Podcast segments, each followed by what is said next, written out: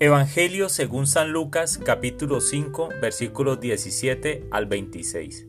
Un día estaba Jesús enseñando, y estaban sentados unos fariseos y maestros de la ley, venidos de todas las aldeas de Galilea, Judea y Jerusalén.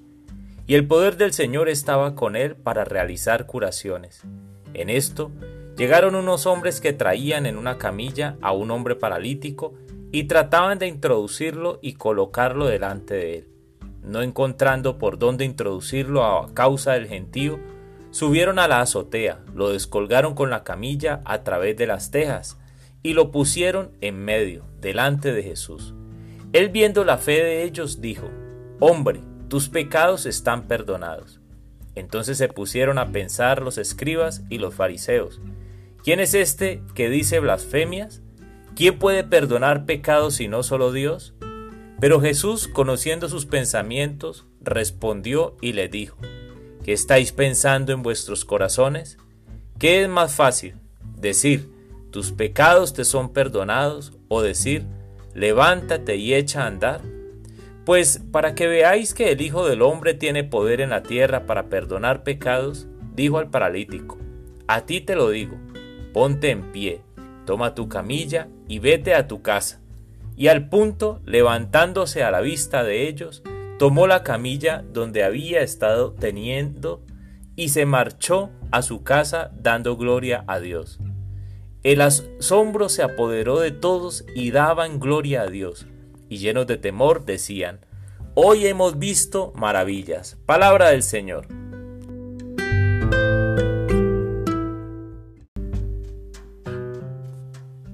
Hola mis amigos. Hoy el Evangelio nos narra una osada historia. Cuatro hombres se introducen a un paralítico por un tejado hasta el lugar donde se encontraba Jesús enseñando. Con todo el alboroto causado, Jesús dice al paralítico, a partir de la fe de los hombres, tus pecados te son perdonados.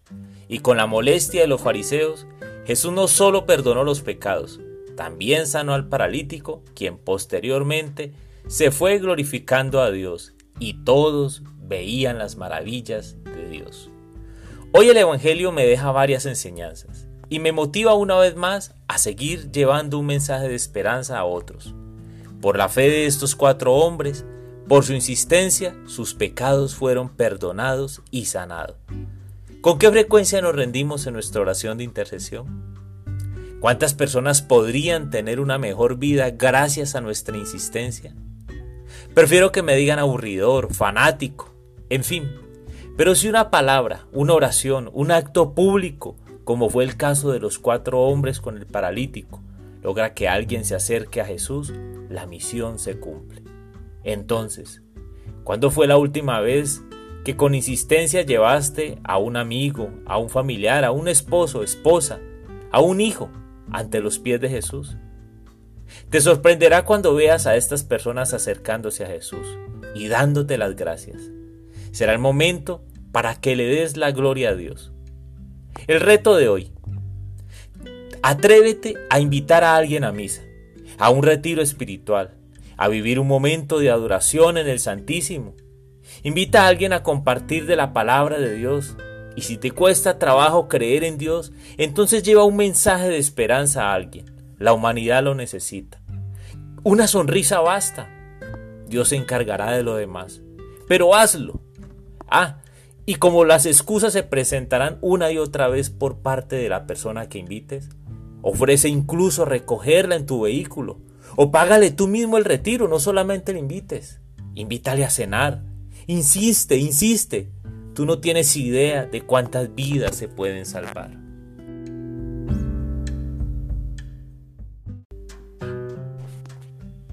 Señor Jesús, porque el espíritu que tú nos diste no es un espíritu de cobardes, es un espíritu de valientes.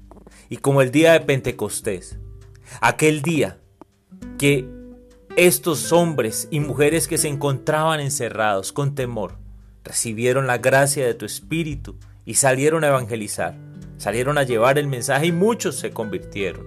Muchos se acercaron y conocieron al Dios vivo al Dios que se hizo hombre y nació en un pesebre. Yo te pido, Señor, que nos llenes de esa valentía. Danos las estrategias precisas. para poder enamorar a otros de ti, para llevar un mensaje de esperanza a quien lo necesite.